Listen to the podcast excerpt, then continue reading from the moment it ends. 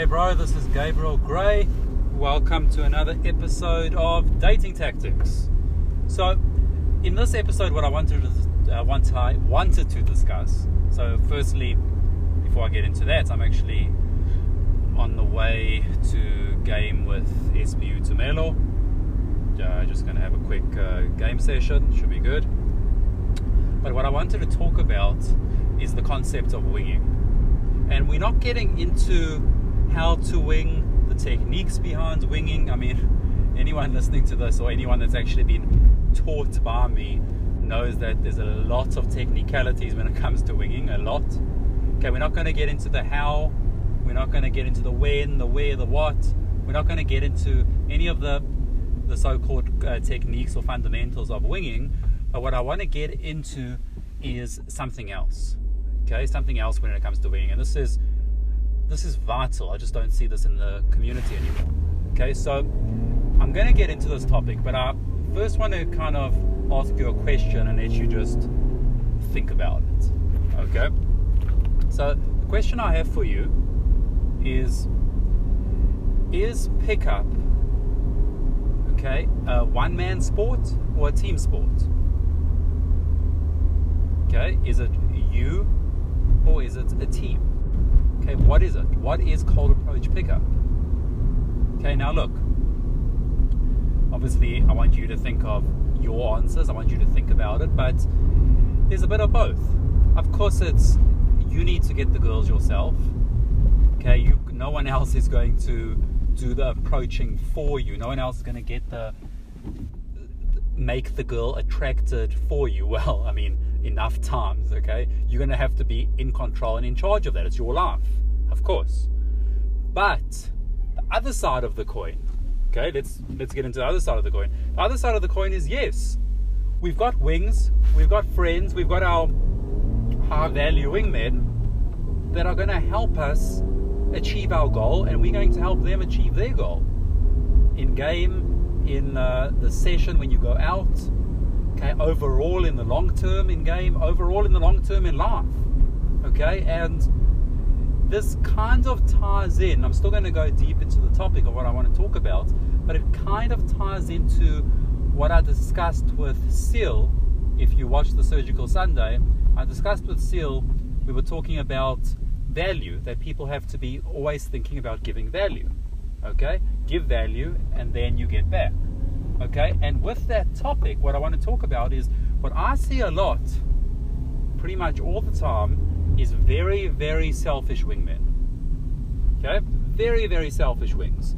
And again, I'm not talking about the techniques or, or anything like that. I'm talking about selfish wingmen. Okay, what do I mean by this? And now this is what I want to get into. So, how many of you know let's say for you, for example, listening right now, do you know your wings type? Your wings type of girl? Do you have a rough indication of your wings type? Okay. do you know a few of your wings types? Okay, maybe you've got a few wings. And now I want to ask you have you done anything active or conscious? Okay, made a conscious step conscious thought about getting your wing that type of girl. Okay? Because let me tell you, a few years ago, probably around three years ago, my my uh, old wings. Okay, Th- this is when uh, these guys were really, really good at it. Like I've obviously had a lot of wings throughout the process. Um, my best wings now are obviously the instructors, SPU Daniel and SPU Tumelo. But with my old wings, and this is where kind of this concept uh, was born for me, was with my old wings, and especially my first mentor, he was one of my old wings. I bas- we basically knew it was like almost this underlining theme. Okay, this you don't even have to speak about it. Just like winging ethics, wing, winging dynamics, just like the techniques, you don't even have to speak about it. Okay, you're not going to give someone else's target, all of that stuff.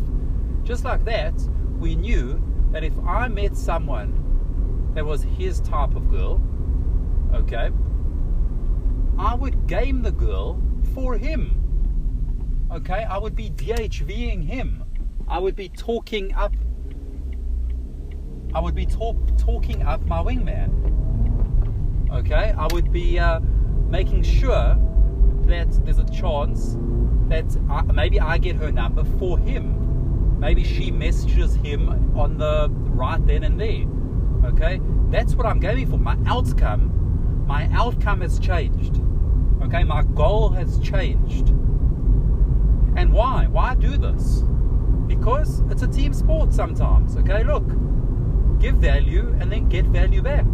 You give uh, your type of girl, uh, well, your wings type of girl, you make sure that you try get him, those girls, and then he tries to help you out. Okay, it's as simple as that. Like, what do most guys do? And that's why I say it's selfish. It's selfish behavior. It's selfish wing ethics because it's coming from a scarce place, but it's not even coming from just scarcity, it's coming from a obliviousness, okay? A, a lack of even any thought about, hold on, there's that girl, should I game her for my wing? Okay, instead of constantly just thinking, next girl, next girl for me, next girl for me. okay? And look, it might be a change of thinking for some of you. It might be, hold on, what the hell? Like, um, I want these girls, okay? And look, I'm not telling you to do this with every girl, okay? Go out with your wing. Hopefully, you become close. Find out his type, or get a rough idea. If you don't know his type, you still know that he's into hot girls, okay? Once in a while, if you don't know his type, his uh, physical type, hopefully you know his personality type. Okay? if uh, look, if uh, like for my old wings, if I used to meet a girl that was very, very ambitious, okay, extremely ambitious, I used to think in my head, okay, my old wingman, his name was Zan. I used to think, okay, this is the quality that he looks for. But hold on, is it my type of girl look look wise? Not not really. Okay, I think it's more his type. Why not game for him. It could be his perfect girl. Okay, why not? Start think, thinking about your wings. I'm starting to see in this community, especially the way it's evolving, is people have wingmen, people um, they game together, and there's this unitedness because we're all PUAs, especially we all surgical players.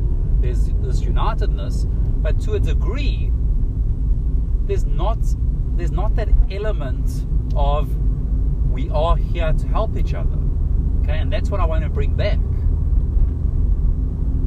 So look, obviously there's a limit. Obviously there's a line. I'm trying to think of all the the things that people would argue about when it comes to what I'm saying. Obviously, you're not going out every single night, every single approach, thinking about your wingman. Of course not. But I would probably say to you, have you even had one thought? Or is it all just about you? Okay, this is also the issues that guys are having in game in general. Everything's about them and they're not thinking about the girl. Okay? So they're not thinking about the girl, they're not thinking about their wings.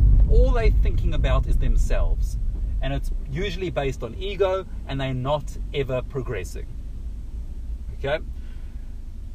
Simple as that. I mean, look, it's the it's the brutal truth. But like, start becoming less selfish. And what's the main thing? Most guys aren't even thinking of this. It's not that they're selfish or not or or not. It's just that they're not even having the thought process of, oh, maybe I can game for my wing. Okay?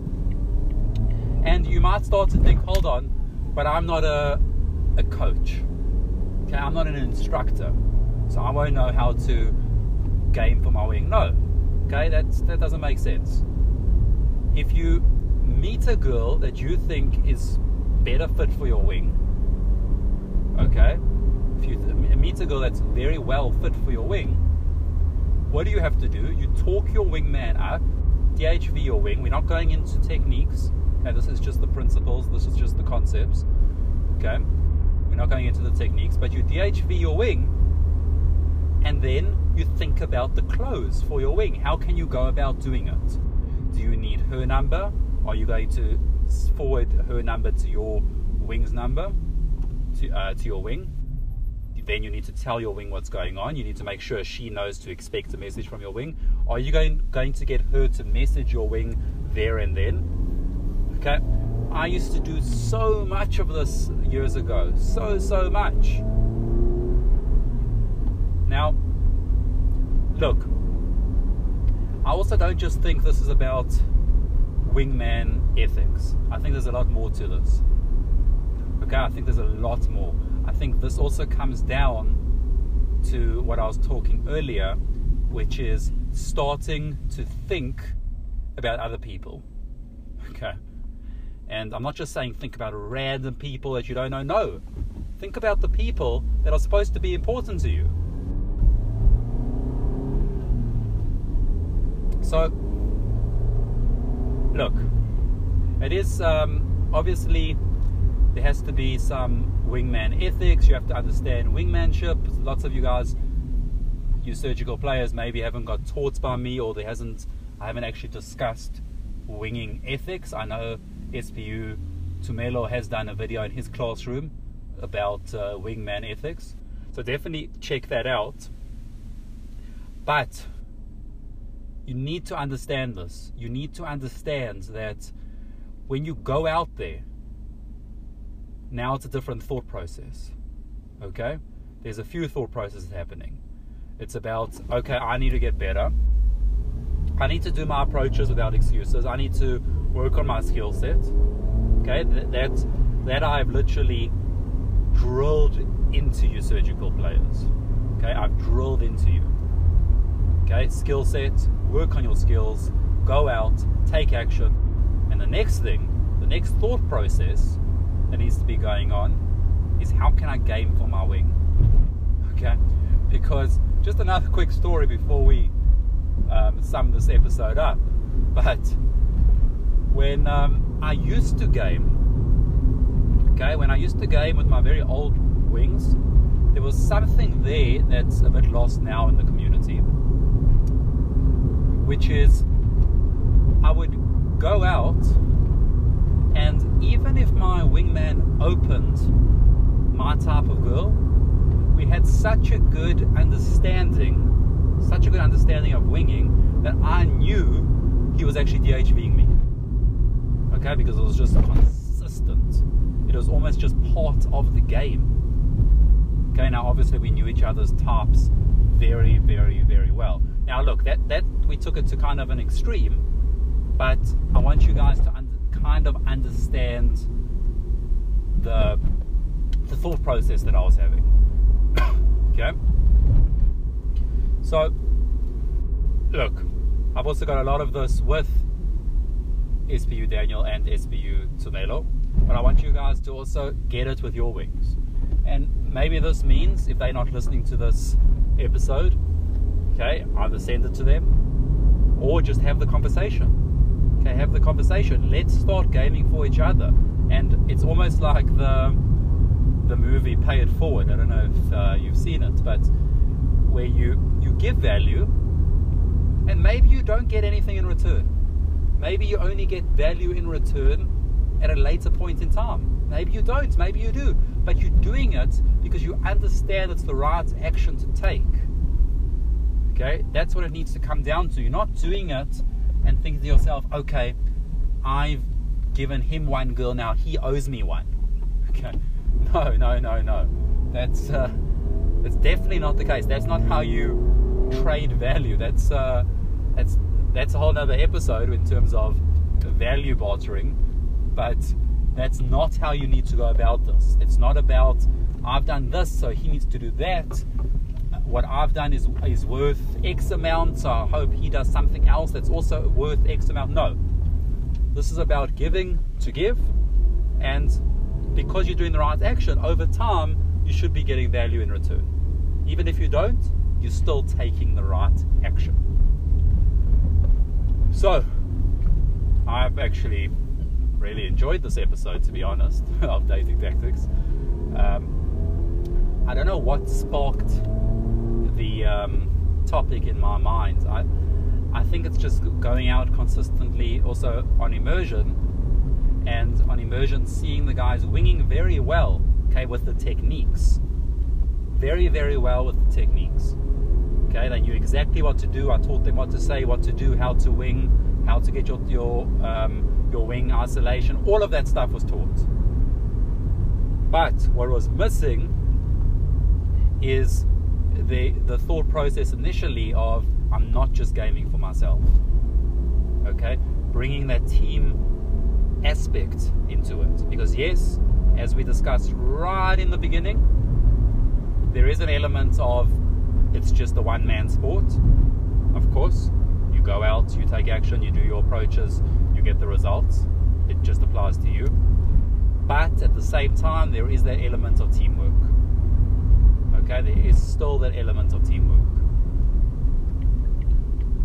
Okay, so surgical players, I am pretty much one minute away from the venue that me and Tumi are going to game at. Hopefully, there's going to be some good good winging. um, hope you enjoyed that episode. Okay, and uh, really something like this, let it sink in. Think about it. Discuss it with your wings. Okay, it's very very important that you are on the same page as your wingman. Very important. Send this episode to your wings. Discuss it with your wings. Re listen to it. Because in a perfect world, okay, a perfect surgical world, I want every surgical player to understand wingman ethics, to understand what it means to be a wing, to understand what it means to be a team player, and that would be a perfect surgical world. Awesome stuff. So, this is Gabriel Gray. I want to make sure that if you haven't yet, get your free field report template. Okay, completely free. I made a field report template that allows you to write your field reports in the best constructed way that I use and I get my students to use and the other instructors use. Okay, just go to surgicalpickup.com forward slash template. Okay, completely free. So, this is Gabriel Gray. I will catch you in the next episode.